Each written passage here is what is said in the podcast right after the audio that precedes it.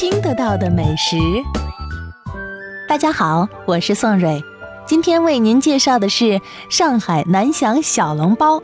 它已经有一百多年的历史了，素以皮薄馅儿多、卤重味鲜而闻名，是深受欢迎的风味小吃之一。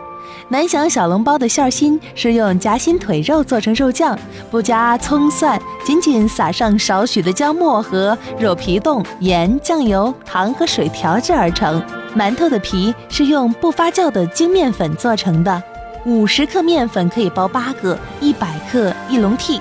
蒸熟后的小笼包啊，小巧玲珑，形似宝塔，呈半透明状，晶莹透黄，一咬一包汤，满口生津，滋味鲜美。